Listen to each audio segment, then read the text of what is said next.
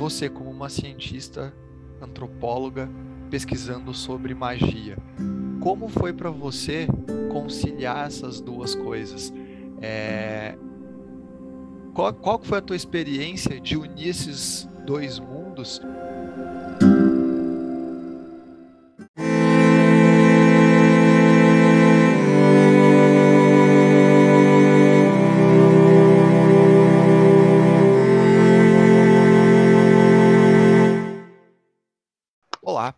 Aqui quem fala é o Rodrigo Ockner e esse é mais um episódio do Chá da 5, o podcast que tem o propósito de te conectar com a espiritualidade.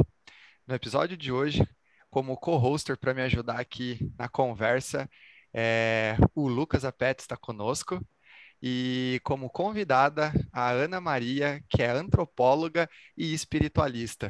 E hoje a gente vai bater um papo sobre xamanismo.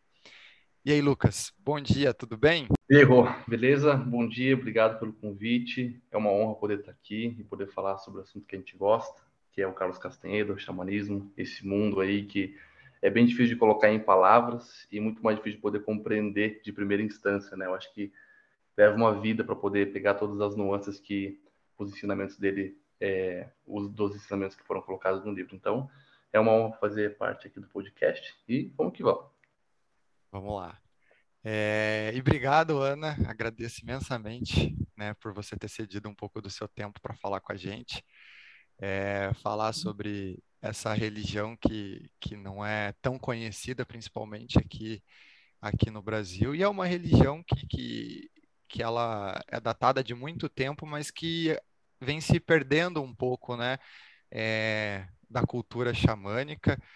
E por isso muito importante você, como antropóloga e espiritualista, estar tá aqui para colaborar com a gente, falar um pouquinho disso. Tudo bem com você, Ana? Tudo bom, bom dia, Rodrigo. Eu que te agradeço aí pela oportunidade de estar falando nesse espaço. E estou aqui para a gente poder né, descobrir juntos sobre essas questões.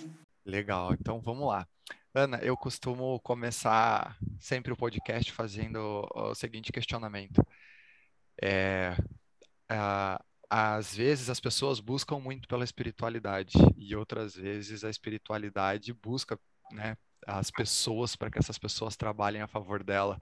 E falando de espiritualidade, como que foi esse seu encontro com a sua espiritualidade? Quando que, que, que tudo isso começou e principalmente, né, aí depois disso, já emendando, como que foi, né, por que você buscou dentro da tua da tua pesquisa de mestrado falar sobre o xamanismo e, e aí acabou caindo no Carlos Castaneda. Conta pra gente um pouquinho desse início. Então, é, eu eu cresci, eu nasci no Brasil, mas eu cresci na Espanha, é, num contexto de um ateísmo político muito forte, né? Devido à relação que na Espanha eh, se teve com a religião durante a ditadura, né?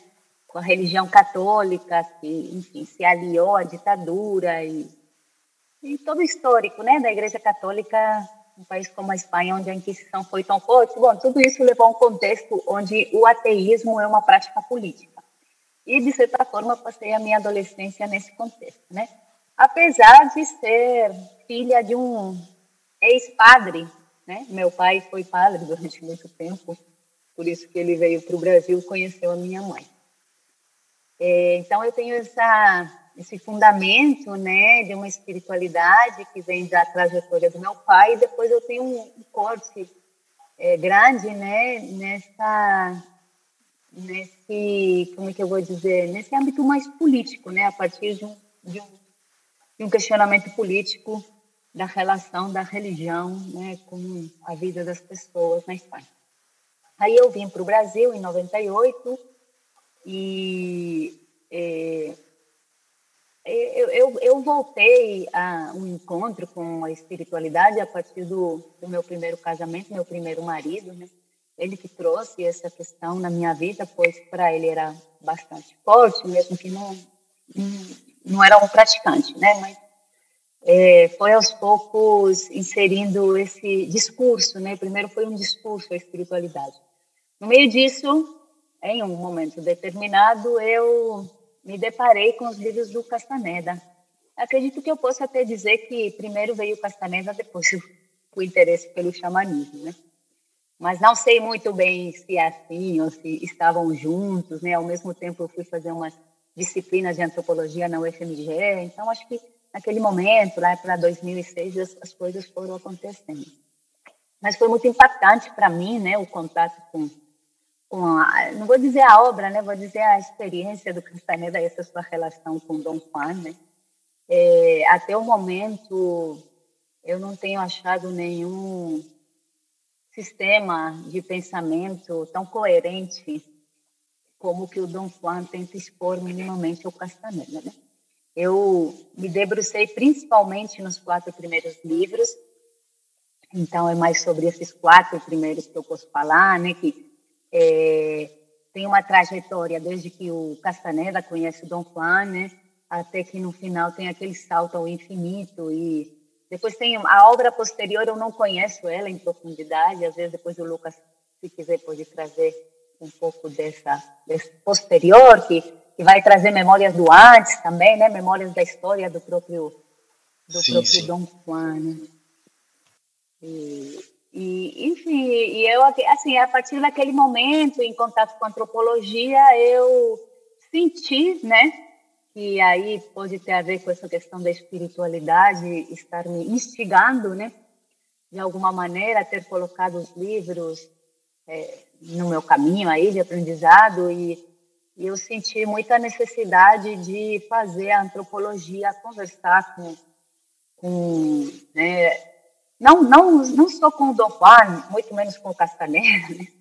mas com o encontro do Castaneda com o Dom Juan, né? e com tudo que implicava aquele encontro, porque é, a antropologia tem um lugar muito especial nesse encontro, é, por ser ao mesmo tempo aquilo que precisa ser é, questionado, né, com bastante senso do humor, mas ao mesmo tempo ser aquilo que permite o Castaneda é, fazer esse seu percurso dentro do xamanismo sem sucumbir, né, às forças é, com as quais ele entra em contato.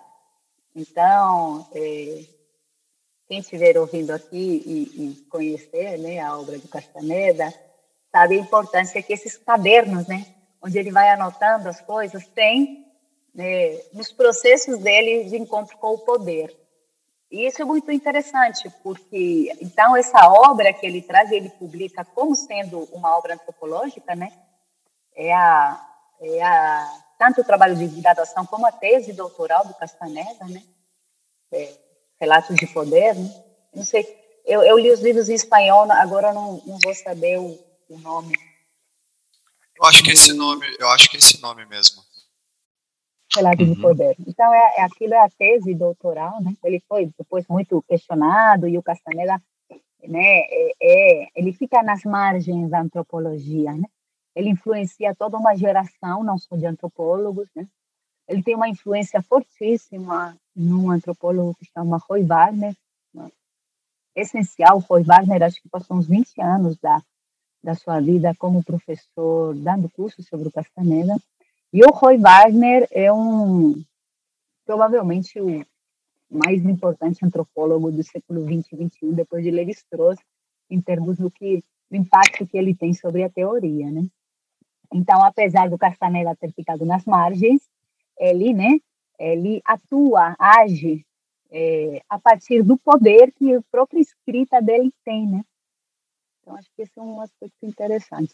É, então, antes da gente ir um pouco mais em profundidade, né, para a forma como Castaneda encontrou Dom Juan, enfim, e aí o, os ensinamentos que, que houveram entre os dois.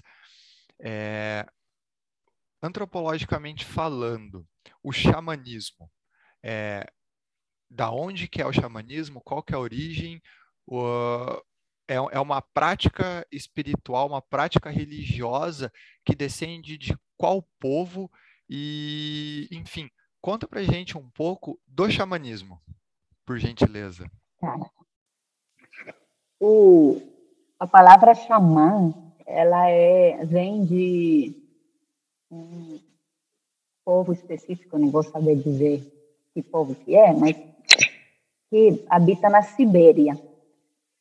É, na antropologia, se né, começou, enfim, no mundo geral, se começou a usar esse termo para se referir a é, experiências e práticas milenares de contatos entre seres visíveis e invisíveis, né, por assim dizer, espirituais, espíritos, né, que a gente ocidentalmente entende melhor como espíritos, é, não só espíritos humanos, mas espíritos animais, espíritos vegetais, espíritos minerais, né?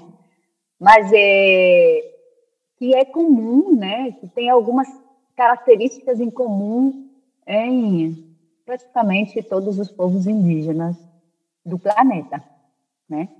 Cada povo indígena tem o seu xamanismo, é, suas, suas práticas específicas de comunicação com esses outros seres, né?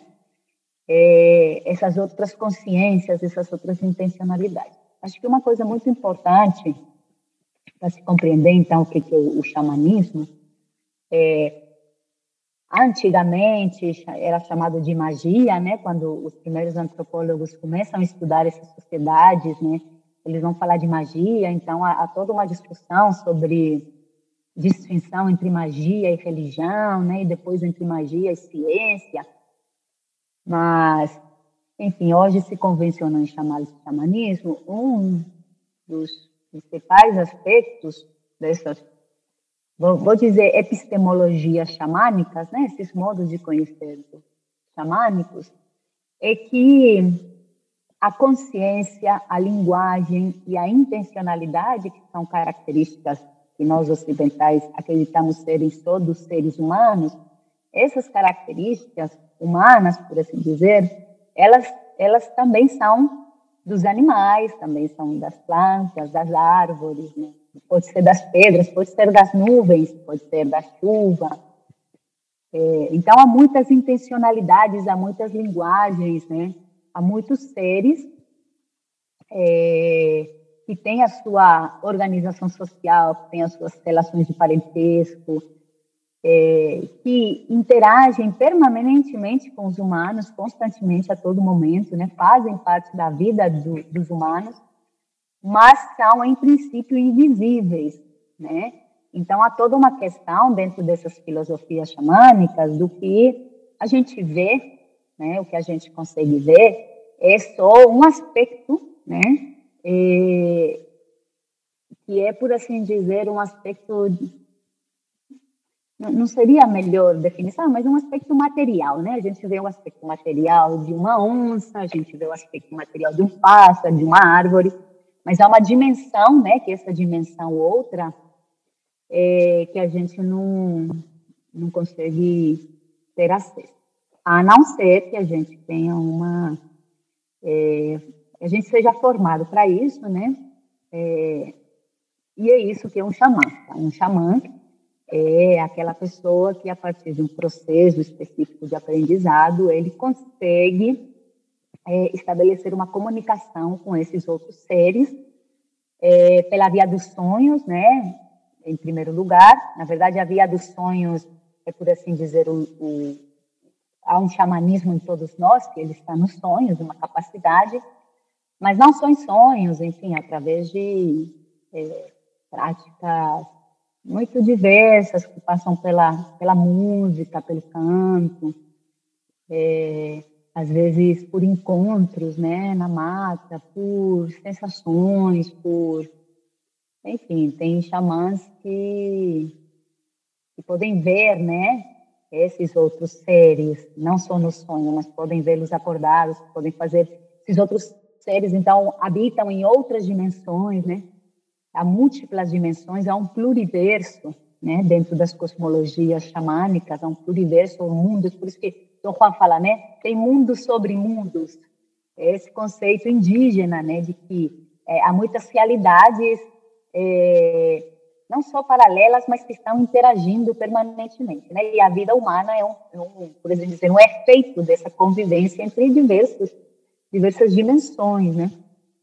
O xamã é aquele que consegue transitar essas dimensões, né? É, como já se disse, um diplomata cósmico. Então, é aquele que, é, que vai negociar, né? Porque é, como todos esses seres, de alguma maneira, estamos em interferências mútuas na vida, é, existem é, muitas, muitas questões que precisam ser resolvidas dentro dessa maneira de se viver, né? Que, que são doenças, né? Se manifestam como doenças. Então, entre os povos indígenas, de uma forma muito geral, essas doenças elas são compreendidas como é, ataques, né? É, é, acontecidos nas dimensões das almas, né? Dos espíritos que podem ser muito variáveis também, né? Uma pessoa pode não ter só uma alma, pode ter várias almas. Dependendo de cada povo, a, a constituição da pessoa vai ser diferente. Mas essas almas nossas, né, que transitam, que vivem de certa forma nessas outras dimensões, elas são afetadas nessas outras dimensões e isso causa doenças no corpo. Então, o xamã é aquele que consegue ir para esses outros lugares para recuperar essas almas que às vezes foram capturadas ou para negociar, né, uma é, cura, né, porque quando alguma coisa acontece nessas outras dimensões, é, normalmente é nos termos de uma retaliação, né? A pessoa fez alguma coisa que ela não deveria ter feito, por isso que ela vai adoecer. Ou então você tem os casos aí de feitiçaria, né, com um universo mais complexo, no, no qual também os xamãs vão estar atuando, né? Mas enfim, resumindo, são esses né, que, que têm esse aprendizado de negociação entre essas diversas dimensões, é, com muitos outros seres, é um, é um conhecimento milenarmente transmitido, né, muito presente nas línguas indígenas. Né? A, a, as línguas indígenas estão é, cheias, povoadas de conceitos né, que, que, nós, nas línguas ocidentais, nem conseguimos imaginar e que tem a ver justamente com esses trânsitos entre mundos. Né? É... Mas, enfim, é muito complexo de acordo com cada povo, né? Cada povo tem o seu xamanismo, por assim dizer, cada povo indígena, pode ser no Brasil, na América Latina, nos Estados Unidos, pode ser na África, né? É... Então, eles têm essas características em comum, mas depois, dentro de cada um desses povos, da sua própria cosmologia, da história de criação do mundo, de como que eles entendem que uma pessoa é composta, né, por quais elementos, corpo, alma, quantas almas, quantos corpos, tudo isso é muito variável, né? Então, você tem que, para entender um pouco, você tem que aprofundar, assim, em cada povo, né? É isso. Não sei se eu expliquei do jeito que você queria. O xamanismo é um, é como se a gente falasse religião, né? Só que é, é ela tem, essas características, né? Dessa, desse trânsito entre mundos e dessa negociação entre seres. E no que mais se diferencia, né? É, enfim, do que a gente vive hoje em dia é nesse princípio de que todos os seres são humanos, né? Todos os seres, grande maioria dos seres tem linguagem, tem história, tem sociedades, é, arquiteturas, né? todas essas coisas que a gente entende como características do humano. Muito legal mesmo essa, essa, essa questão, Ana, se você me permite até fazer aqui um adendo, né?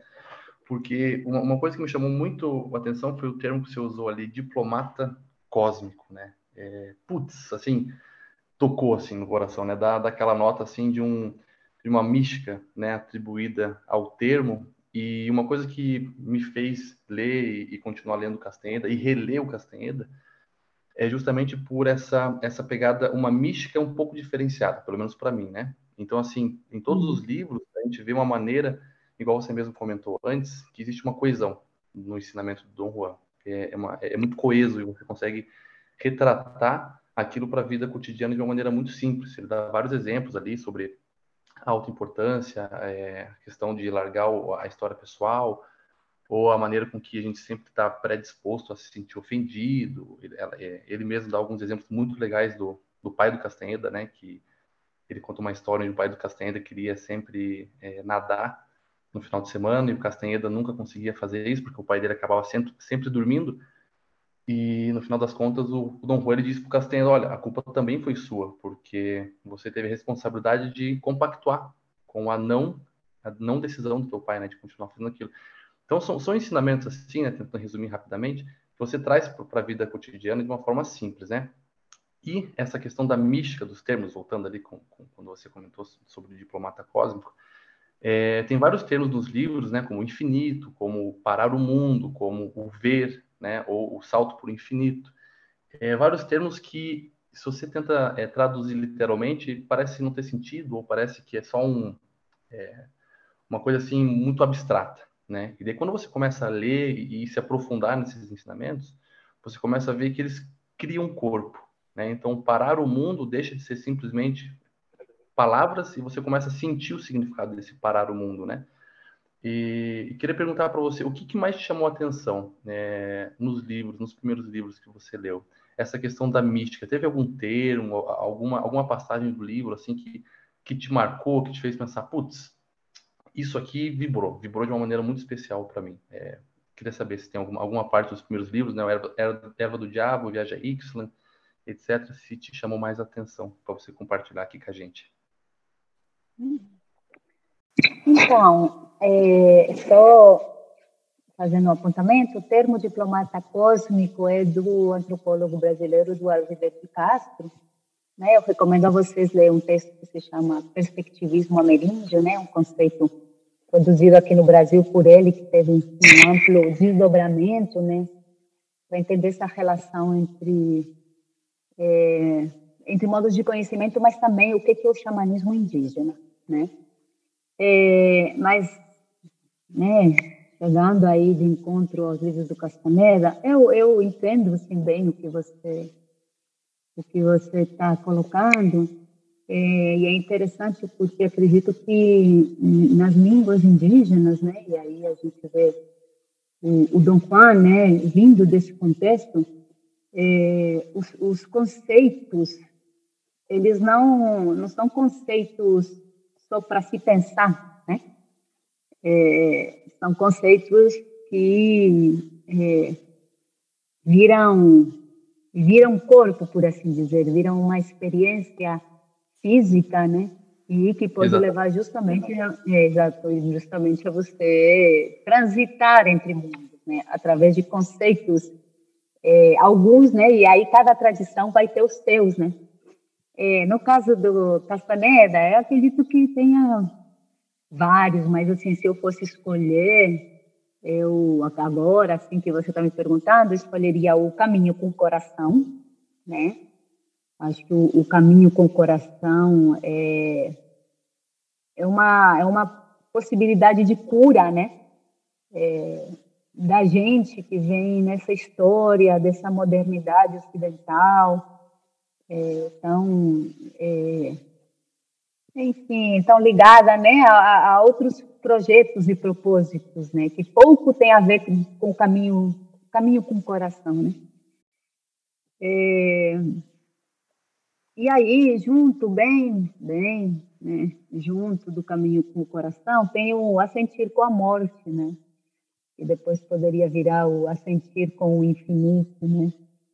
Mas acho que assentir com a morte também é, é uma, uma ideia e uma, uma disposição que transforma, né? as possibilidades da nossa, da nossa vida e que é, modifica, assim, de uma maneira tão potente a relação né, espaço-tempo que a gente tem, né? É, então, acho que seria, eu escolheria esses dois. Aí tem o sentir, né? Aí eu, eu, eu tentei no meu trabalho, assim, aprofundar também no que, que significa esse ver, né? Que ele coloca esse, justamente, né? Quando você assente com a morte, você adquire uma outra velocidade da experiência, né? Você modula essa velocidade e aí vai te permitir esse ver, né? É, acredito que o Dom Juan seja muito, como você disse, ele é muito didático para a gente entender em que, que consiste essas possibilidades de trânsitos entre mundos, né? Ana, é, antes da gente avançar um pouco mais, só para para as pessoas que estiverem nos ouvindo não ficarem é, tão perdidas, é, acho que é importante a gente trazer quem foi Carlos Castaneda, quem foi Dom Juan, a importância deles para o xamanismo, e, e aí em seguida a gente consegue aprofundar um pouco mais na, na, nas questões mais xamânicas. É, sobre o Carlos, Carlos Castaneda, o que, eu, o que eu sei sobre ele é que ele também era antropólogo, né, como você bem mencionou no início do podcast. E o contato dele com o Dom Juan, o Dom Juan era um índio, né, é, mexicano. E o contato dele foi quando, né, na, durante um trabalho de mestrado ou doutorado, se não me engano, ele, ele, ele queria pesquisar povos indígenas, isso, e aí ele foi, enfim, dar início ao trabalho de pesquisa dele, foi quando ele encontrou com o Dom Juan. É isso mesmo, Ana? É, ele queria estudar plantas de poder, né? É, e acredito que o primeiro encontro seja ainda na graduação, mas posso estar equivocado. Mas é isso, o Castaneda estava estudando nos Estados Unidos, né? E e aí ele, alguém tinha falado para ele de Dom Juan, né, como um herbalista, né, como alguém que sabia sobre plantas. E aí ele vai procurar o Dom Juan. Certo, daí ele foi procurar o Dom Juan para aprender, ele era um herbalista, foi procurar o Dom Juan para para aprender a respeito da, da, da cultura xamânica, a respeito de plantas de poder, isso? Isso, isso. Ele acho que estava mais interessado nas plantas que na cultura xamânica. Acredito que né, ele nem. Enfim, assim, ele não, não tinha muita dimensão do que, que seria. Mas, Lucas. É, se eu puder só fazer um adendo, né, que é essa, o início da história é bem, é bem interessante, porque o Castaneda ele estava em busca de saber sobre o peiote, né? O negócio dele era o peiote. Uhum. E daí um colega dele é, falou assim, ó, tem um índio aqui na região, só que ele é muito excêntrico. É um índio, assim, que, sei lá, é muito estranho. E deles se conhecem, eu acho que foi num, numa estação de, de, de, ônibus, uma coisa assim, e eles têm uma, o primeiro contato do, do, do Castenda com o Dom Juan, e até engraçado, só um, um parênteses, né, o Dom Juan, uma vez eu estava comentando com alguém sobre o Dom Juan, né, e às vezes a pessoa faz um, uma correlação com o Dom Juan, aquele, o, o é, com relação a, ao Dom Juan de, de, mulheres e tal, né, mas esse é o Dom Juan Matos, caso alguém esteja ouvindo, né, é não é o Dom Juan da, das histórias de amor e tal. Então, Dom Romatos, eles tiveram, e o Castaneda tiveram a primeira a, ligação ali, de uma maneira bem diferente com a qual o Castaneda estava habituado. Então, o Castaneda sempre foi um cara de falar muito, super intelectual, né? E o impacto do Dom Juan na vida dele, nesse primeiro encontro, é bem, é bem detalhado, é bem interessante, porque ele fica sem ele fica sem armadura. A defesa do Castaneda cai por terra. E o Dom Juan foi todo emblemático, falando que eles iriam se ver novamente, uma coisa assim, só que ele não passou nenhum dado, não passou endereço, não passou nada.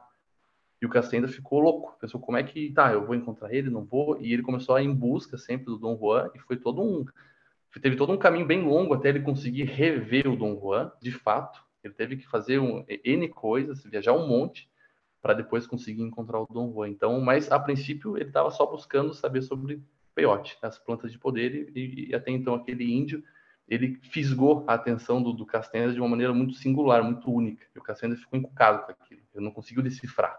Então virou até mais aquilo de, de tentar entender o porquê que ele foi fisgado daquela forma, o que, que o olhar daquele índio transformou no, no interior do Castaneda, só com o olhar ele deu um, ele mudou alguma coisa, então ele ficou ali nessa busca. Agora a gente retomando, Ana, naquele ponto que, que nós paramos antes da explicação de quem é Carlos Castaneda e tudo mais, é, todo é, esse discurso do Dom Juan, para quem algum dia vier a ter contato com a obra, é, e até o que o Lucas tinha falado, né, da, da forma como ele se posiciona, as palavras que daí o, o Castaneda traduz na obra, né, e na, na literatura dele, é, a gente percebe o uso muito frequente de arquétipos e qual que é a importância do arquétipo para a cultura xamânica? Cada, cada povo tem a sua cultura xamânica. Né?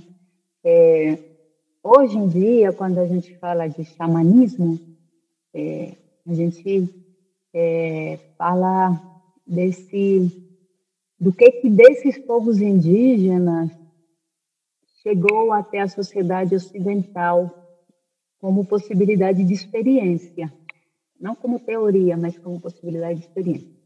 E aí, eu acho que o Castaneda, justamente, foi uma peça-chave para que isso acontecesse, né?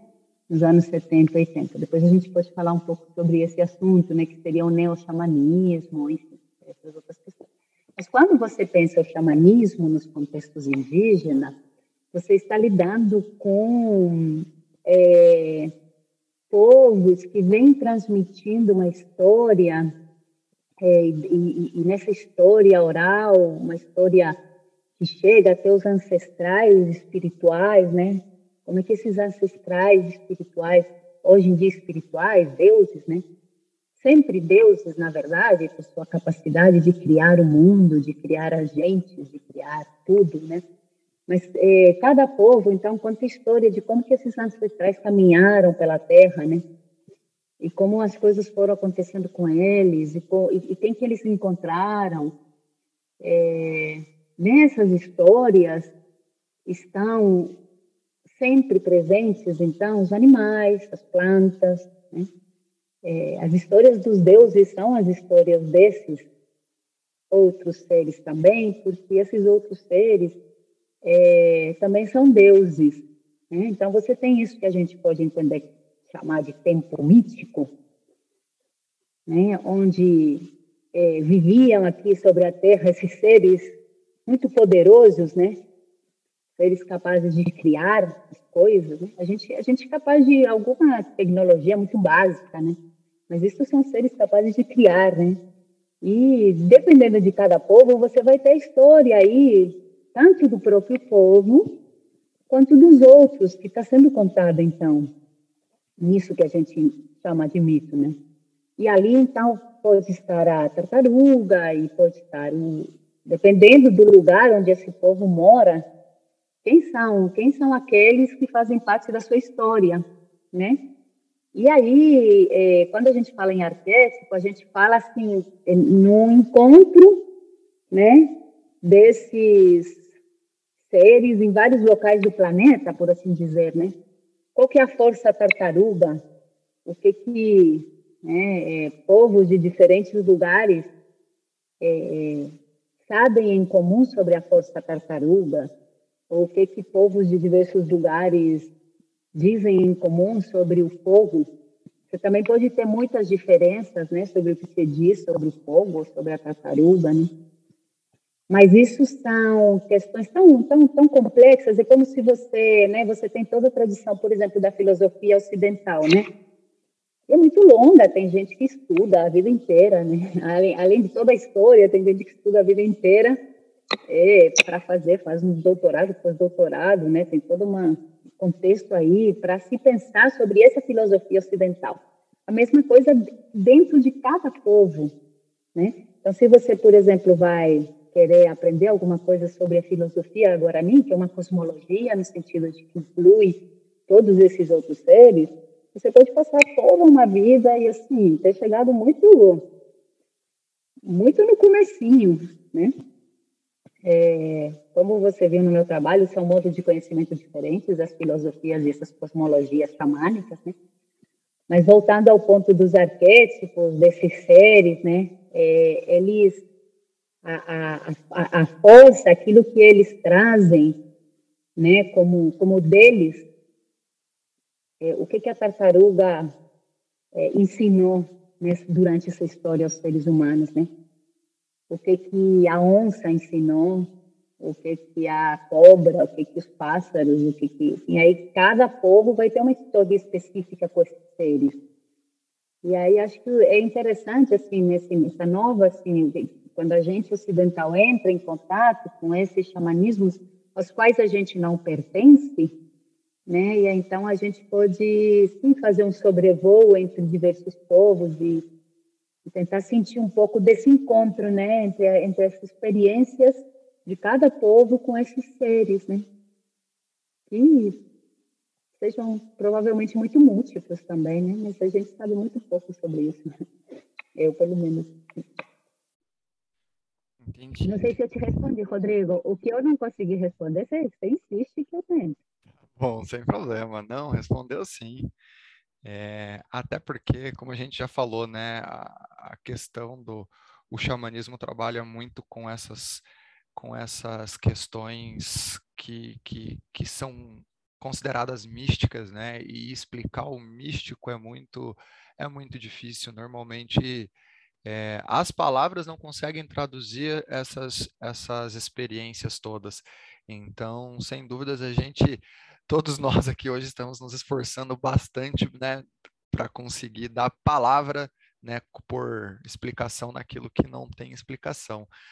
É, então tá bem tranquilo, Ana, agradeço. Queria que... só, só, completar uma coisinha, claro. né, que tem a ver com, com essa, essa experiência desses seres, né, que ela está muito ligada também a, a lugares específicos, né, e hoje em dia, como a gente se movimenta tão rapidamente em vários lugares do planeta, né, acho que as nossas dimensões espirituais, elas também entram em contato com, com muitas gentes desse mundo espiritual, né? E aí, às vezes essa questão dos arquétipos seja interessante para nós que não, que não, que não estamos vindo de uma tradição muito específica, né, com as suas singularidades, é, para a gente poder entender esses processos que acontecem com a gente, né? É, pensar em termos de arquétipos pode ser um caminho para nós, né? Ah, sem dúvida, sem dúvida. Uh, os arquétipos, pelo menos eu entendo que, que tem um papel fundamental até para a gente conseguir interpretar e, e, existe a interpretação pessoal, mas também a compreensão do outro, né? E eu acredito que os arquétipos também têm um papel muito importante nesse, nesse, nesse ponto. Agora, Ana, eu quero te fazer uma pergunta que eu, eu já ouvi, eu já li muito sobre isso na internet e, e eu acho que é uma, uma pergunta um quanto tanto polêmica. Dom Juan Matos, ele existiu de verdade ou ele era uma invenção da cabeça do Castaneda?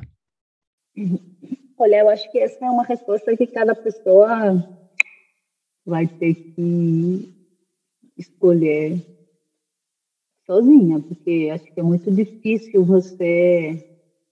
É, enfim, quem não conheceu Castaneda e não viveu junto com ele o dia inteiro, não tem muito como saber, né? É, tem gente que se dedicou, eu não entrei muito nesses autores, mas teve gente que se dedicou a demonstrar que o Castaneda estava inventando, né? Que ele pega, então, questões de tem várias questões das leituras e tal e cria o Dom Juan Eu pessoalmente, já que tenho a liberdade de fazer a minha escolha, é, prefiro acreditar na existência sim de Dom Juan, né? Prefiro acreditar na possibilidade de tudo aquilo que ele traz é, e que, que isso vem assim de um indígena, né? Porque também é, me posicionando dessa maneira, de alguma forma, eu também me nego a afirmar que tudo, toda essa complexidade, né, tenha, só tenha podido ser feita por parte de um ocidental, né, como se assim, como se é, essa síntese de tantas questões, né, importantes, é, só pudesse ser feita por um ocidental letrado, né. É, então, eu, pessoalmente, acredito que sim, que Dom Juan existiu, inclusive dediquei a minha dissertação para ele, né? para deixar claro que esse era o meu posicionamento. E, mas não é uma questão que me preocupe demais, né? É, não é, não acho que seja uma questão muito relevante, ao não ser quando você realmente é, quer entrar nessa discussão sobre né, o que que é o que que é real, o que que não é real, né? Quem tem mais acesso a esse real, né? De que modos ele se descobre. Então, eu acredito que o Dom Fá existiu. Não sei se nos termos assim, exatos que o Castaneda colocou, nem o quanto que ele variou, mas se ele não foi só um, que eu prefiro acreditar que foi, mas se ele não foi só um, ele foi vários, né? Enfim, são questões aí a se colocar. Acho que não é muito. Acho que assim, quem quiser, como é que eu vou dizer, quem quiser entrar em contato com a obra do Castaneda e aprofundar em todas as possibilidades, né, que, que esses ensinamentos trazem, vai perder bastante se ficar muito preocupado com essa questão. É, perfeito, porque é, eu acho que assim, quem, quem lê também, né, quem, quem acaba é, lendo um livro, indo para o próximo, automaticamente busca, é, começa a entender assim que é uma filosofia muito bonita. Então, meio que a filosofia ela se sobrepõe ao fato de aquele aquele aquele personagem existir ou não. Mas eu também uhum. compactuo contigo no sentido que eu também é, eu, eu acredito que de fato existiu tanto o Dom Romatos quanto o Dom Renaro e, e, todos os outros do, integrantes do grupo que nos livros mais nos livros posteriores ele, ele, ele coloca mais essa questão do grupo, é, conta sobre uhum. um pouco feiticeiros, é, também tem a Taisha Belar, que é uma que acaba, se eu não me engano, tá, posso estar muito errado agora, mas eu entendi como se ela se tornou a parceira, né, do Castaneda, ela também tem um livro uhum. muito legal, Sonhos Lúcidos, então, todos esse, esse, esses membros, né, esse, esse, time inteiro, assim, eu acredito que de fato existiu, mas, mas eu acho que o principal mesmo é a filosofia, os ensinamentos que são deixados ali. É, Ana, eu queria fazer uma pergunta para você, só que eu vou ter que dar uma contextualizada no sentido de é, algumas coisas no livro, para mim, eu li há muitos anos atrás, quando tinha uns 15 anos, é, Viagem a Ixtlan a primeira vez. E tem uma uhum. parte que ele comenta que você precisa achar um ponto de repouso. Não, não, não sei se exatamente no Viagem Extra, mas ele, o, o Dom Romatos comenta que você precisa é, olhar rapidamente com o canto do olho para achar onde você pode repousar. Então, aquilo, uhum. a princípio, para mim, eu achei interessante, né? Ah, diferente, uma técnica e tal, né? Mas eu não consegui trazer para o mundo real. O que, que acontece? Eu estava conversando com um médico é, da Alemanha, ele uma história bem bacana da vida dele. Ele estudou medicina oriental, ficou na China, é, é especialista em acupuntura, etc. E ele comentou comigo sobre a gente entrou numa conversa sobre aquela questão de achar água com uma forquilha, né? Uma forquilha de goiabeira, então você consegue achar um fluxo de água subterrâneo.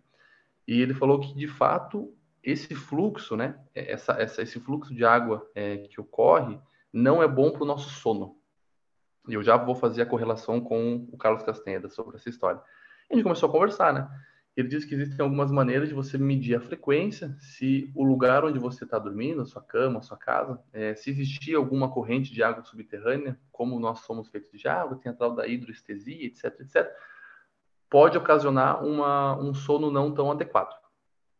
E daí eu comentei com ele que o Carlos Castaneda ele fazia essa técnica. E daí meio que onde eu quero chegar é, é hoje, hoje parece que esses dois fatos, né, de saber que existe hoje uma ciência começando a comprovar que existe uma correlação entre um lugar adequado a, a se repousar, pode ter é, é, uma, uma, causa ali em, em, um, em, um, em, um, fluxo subterrâneo de água ou não, que energeticamente isso possa é, influenciar.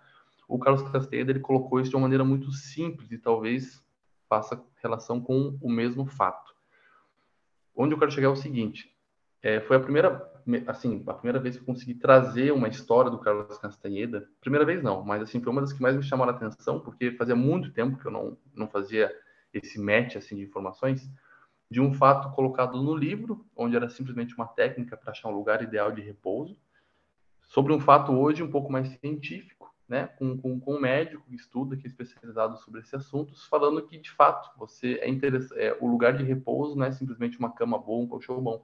Tem uma, uma questão energética muito forte envolvendo o sono e, e etc.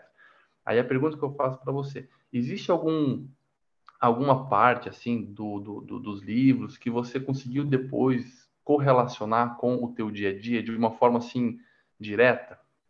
Essa pergunta é difícil é, Sim, é. É, é assim, é, a, a minha pesquisa posterior, né, com questão do xamanismo entre os povos indígenas, é, mostrou muitos pontos em comum, né? É, pessoalmente, né, que a sua pergunta é mais pessoal, é, tem várias coisas, mas é uma experiência singular. Nada aqui, né, como você traz, é, esteja baseado, a não ser que eu procurasse, provavelmente estaria baseado. Mas, por exemplo, toda a questão do sentir, né? Uhum. Toda a questão do sentir. Estava até pegando um texto hoje de um cara que se chama Arthur Escobar, que aí fala assim, que pensar a Terra, né?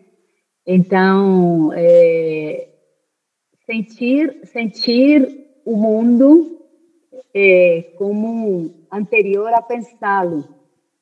É, bom, você pode ver a importância que o sentir, um sentir tem na aprendizagem, provavelmente se você procurar em novas teorias pedagógicas, né? Você vai achar, inclusive, no, na BNCC brasileira, eles estão trazendo essa questão da importância do afetivo junto com o cognitivo. Então, acredito que, assim, é, é, nós, nós partimos de uma separação, então, entre o pensar e o sentir, que hoje em dia já não tem muito rendimento, né? E aí, onde você vai encontrar reflexões a respeito disso? Nesses estudos, aí seria uma, um aspecto, né, do que o, o Dom Juan traz. Deixa eu pensar aqui um pouquinho, porque teria que lembrar de algum caso específico que. É... A questão do sentir já faz, já, já faz muito sentido. É, eu acredito que, por exemplo, na teoria, por exemplo, eu não estudei, mas o que, que diz a teoria das cordas, né? Eu, quando ouço falar da teoria das cordas na física quântica, né? Não sei se você ouviu uhum. falar, é uma teoria muito, muito nova. Penso, bom, né? o que, que isso tem a ver com o né, o que o Dom Juan coloca sobre o, a, o, o mundo da perspectiva é, na qual você está, por assim dizer, entre realidades, né? Porque tem uma coisa muito interessante do, do Dom Juan, muito inovadora, que é a questão de que não se trata só de você é, mudar uma descrição do mundo, né? as descrições do mundo diz como as coisas são, como não são, como as pessoas são, né? É, seria isso que é, ao qual a ciência se dedica, né, de descobrir, né, e definir. E você tem outras descrições do mundo que são as descrições xamânicas, né? Cada uma, como eu estou né, pontuando aqui, cada uma tem a sua sua forma de, né, de, de, contar essa história e, e descrever, descrever essa realidade. Mas a questão é quando você é, tem o fato do Castaneda é, ser é, formado por um xamã indígena permite a ele adquirir outra descrição do mundo. Mas a uhum. questão, o desafio mesmo, não é só adquirir essa outra descrição do mundo, mas passar entre as descrições, né? E aí você tem o parar o mundo, e aí você tem, é, de repente, então, essa experiência, não de uma realidade, mas de uns fios, né? é, que correm no infinito sem jamais se tocarem. Isso é um conceito que está ali presente. É, e que não sei se a gente poderia encontrar também na teoria das cordas, né? Porque eu não, não tive tempo nem momento para estar tá vendo, né? Por outro lado, também se isso não estava sendo falado já em outras tradições, né? Acho que são muitas questões aí que dá para se pesquisar. Mas essas duas seriam as que lembraria aqui agora. Ana, a gente já está chegando é, próximo ao fim, mas tem uma última pergunta ainda que eu gostaria de fazer antes da gente começar a encerrar.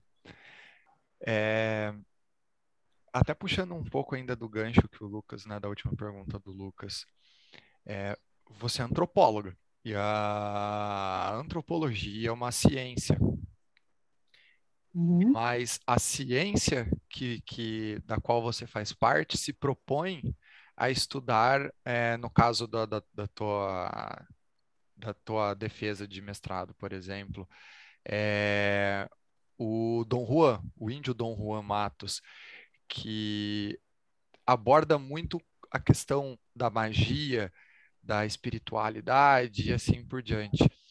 É, e, eu acredito que no dia a dia as pessoas lidem com isso, é, de viverem num mundo é, científico, num mundo é, 3D, né, onde as coisas têm um começo, meio e fim, onde as coisas têm uma explicação, onde para tudo existe uma palavra que conceitua algo.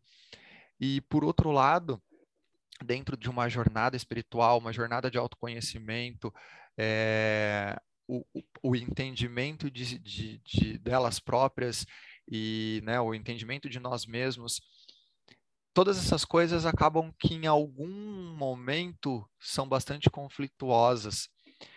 E você, como uma cientista, antropóloga, pesquisando sobre magia, como foi para você conciliar essas duas coisas? É... Qual, qual foi a tua experiência de unir esses dois mundos? Porque nesse aspecto, é, se me permite, acho que você também pode, inclusive, ser considerada uma uma, como foi o termo que você usou agora, um pouco uma diplomata cósmica, onde você trouxe uhum. dois mundos, dois mundos, um mundo da ciência e o um mundo da magia para dentro de uma de uma dissertação que eu vou deixar o link depois na descrição do podcast.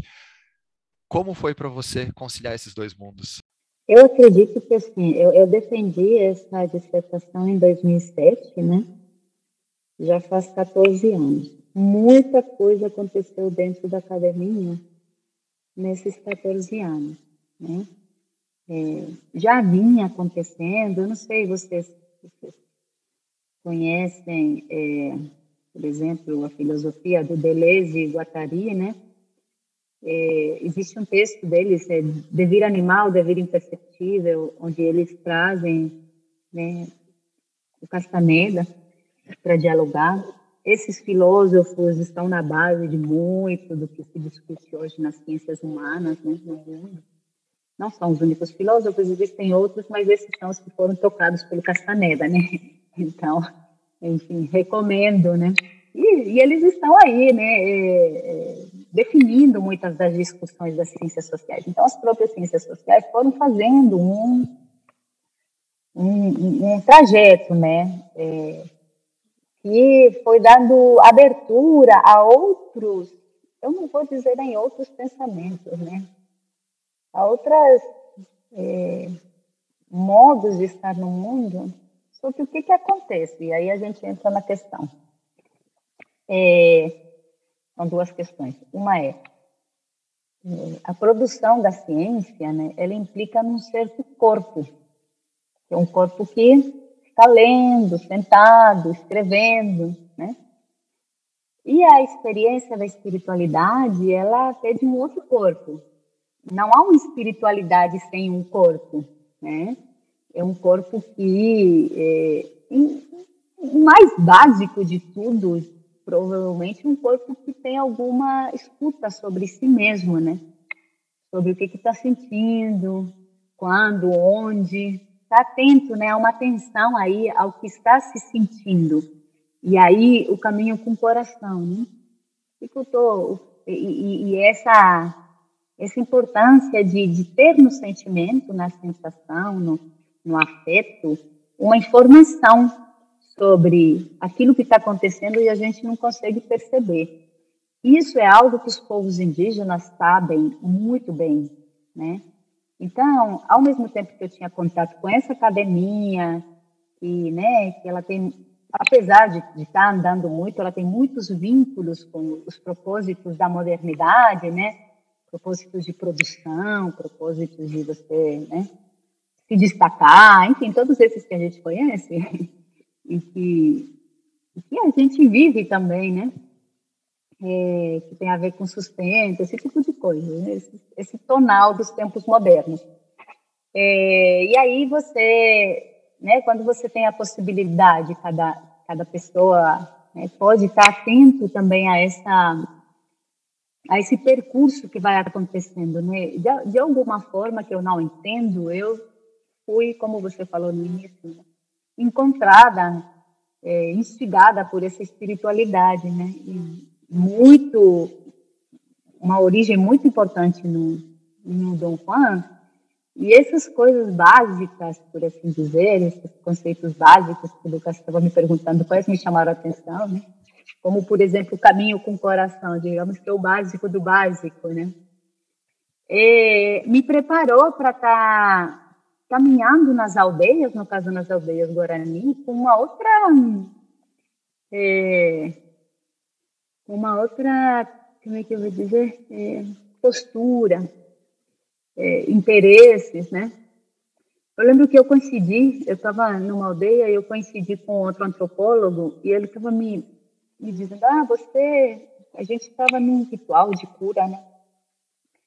E, e ele estava me perguntando se eu estava vendo uma coisa que a, a mulher que chamava estava fazendo. Eu falei, eu não vi porque eu estava com os olhos fechados. E ele me falou, nossa, mas você não está aqui para estar com os olhos fechados, né? E realmente eu discordo muito disso. Eu acredito que é necessário sentir para você poder conhecer. Então, em momentos você pode sim estar com os olhos fechados para sentir, para conhecer. É, e foi foi muito bom porque trabalhar com os povos indígenas sempre, já sempre é um caminho espiritual.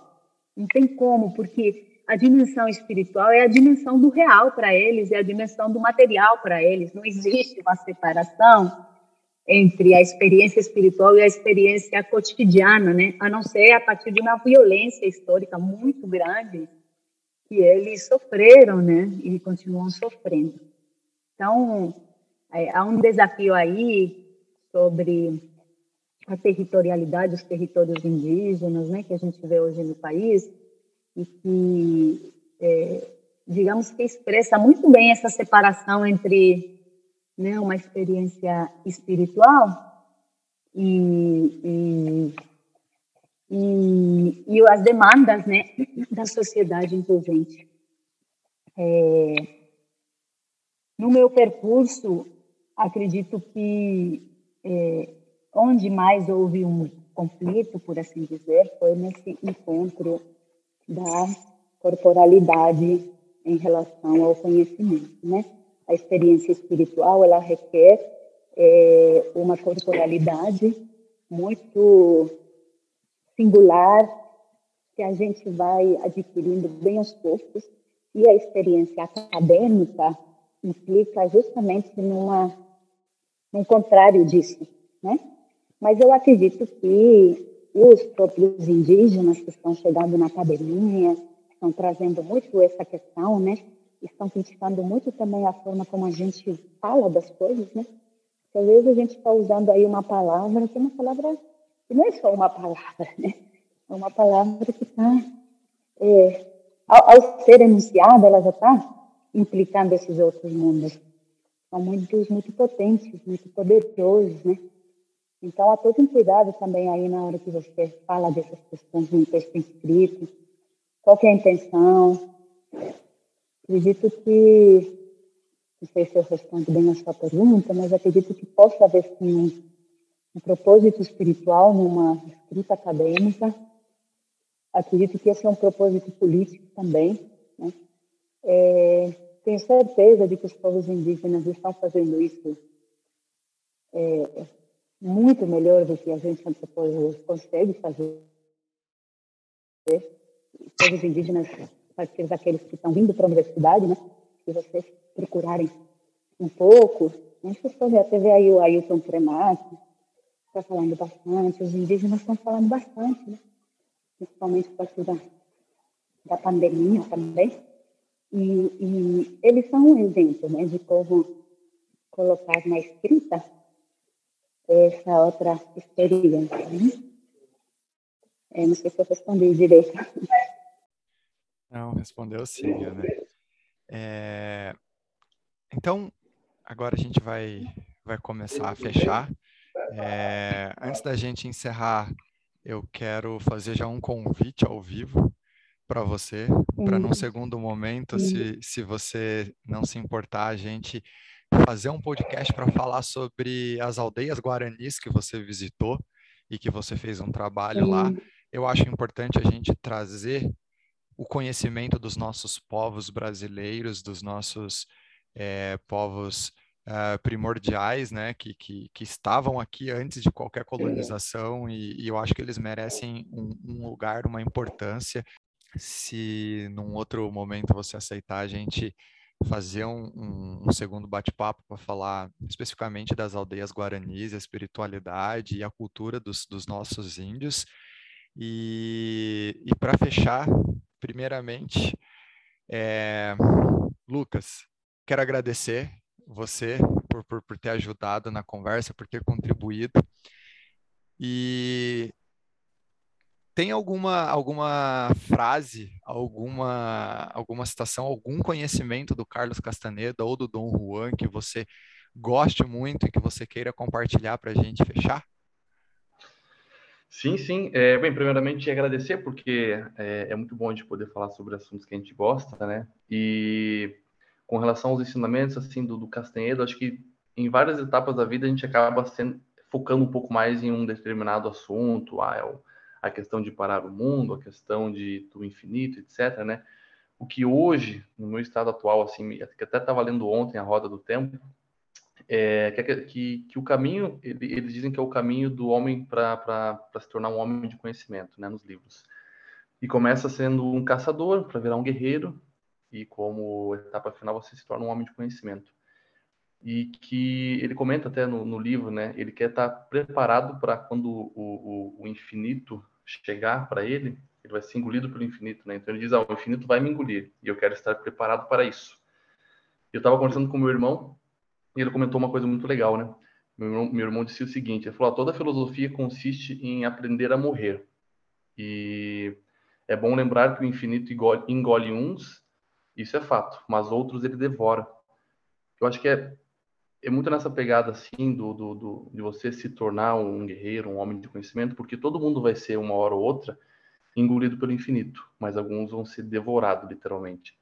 Então, todo esse, esse aspecto de autoaperfeiçoamento interno que o livro, que os ensinamentos do, do Dom Juan Matos coloca, é justamente para, no final das contas, né, como ele mesmo fala, a última dança né, com, com, com a morte, né, que seja uma valsa bonita você não seja simplesmente devorado, que você possa ali realizar o último ato sobre essa terra. Então, é, é seria mais isso que me chama hoje mais atenção, né, nesse aspecto assim do infinito dessa dessa impecabilidade para fazer essa vida valer a pena. É, eu queria só agradecer muito ao Lucas por ter trazido essa imagem, né, que é incrivelmente potente, né, e, e bela que é a dança, né? O, o guerreiro ele tem a ele tem a, a prerrogativa, o, o que, que ele consegue na vida, né? O merecimento de que a morte quando vai tocá-lo, né?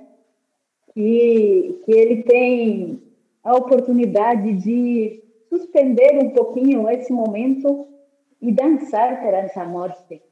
E essa dança, ela é constituída dos movimentos que ele foi adquirindo ao, longo da, né, ele falou, né, o Lucas falou, o guerreiro é um caçador de poder, né?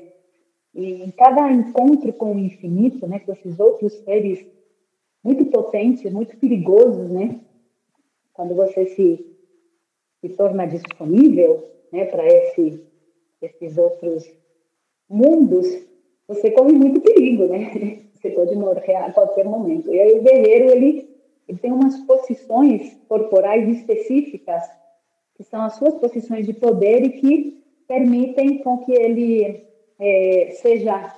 É, ele receba esse golpe do infinito, né? esse golpe desses seres poderosos com os quais ele vai estar se encontrando, mas que ele não morra nesses momentos, né? E a dança final ela é composta desses movimentos né, de uma coreografia feita a partir desses movimentos que, que ele vai, vai é, criando a cada um desses encontros, né?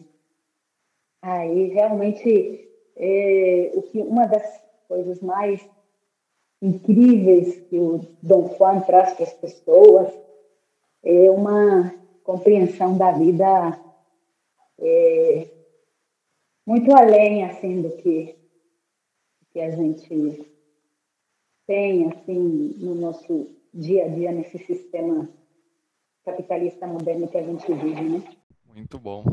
Como dizem, eu queria morar nesse episódio, é uma pena que a gente tem que acabar. Mas, Ana, é... aí para você, dentro dessa, né, para a gente fechar agora, é... dentro de tudo isso, se você pudesse deixar uma mensagem para quem nos está, é, para quem está nos ouvindo, seja uma mensagem é, do Dom Juan, do Castanedo, ou uma mensagem xamânica como um todo, que mensagem seria essa? Nada, eu, eu vou compartilhar aqui uma, uma epígrafe da minha tese, da minha dissertação, desculpa, e é do Dom Juan, e diz assim que somente como guerreiro é, se pode sobreviver no caminho do conhecimento, porque é, a arte do guerreiro é a de equilibrar o favor de ser homem com o prodígio de ser homem, né?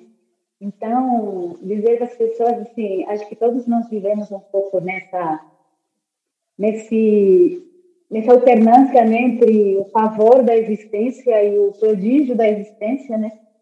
É, e aí que essas espiritualidades, tanto as nossas, né, ocidentais, essa longa história, quanto as xamânicas, é, são conhecimentos milenarmente elaborados né, e testados e que estão aí para auxiliar a gente nesse, né, nessa dança que é, é, estar aí se equilibrando entre o favor e o prodígio, né?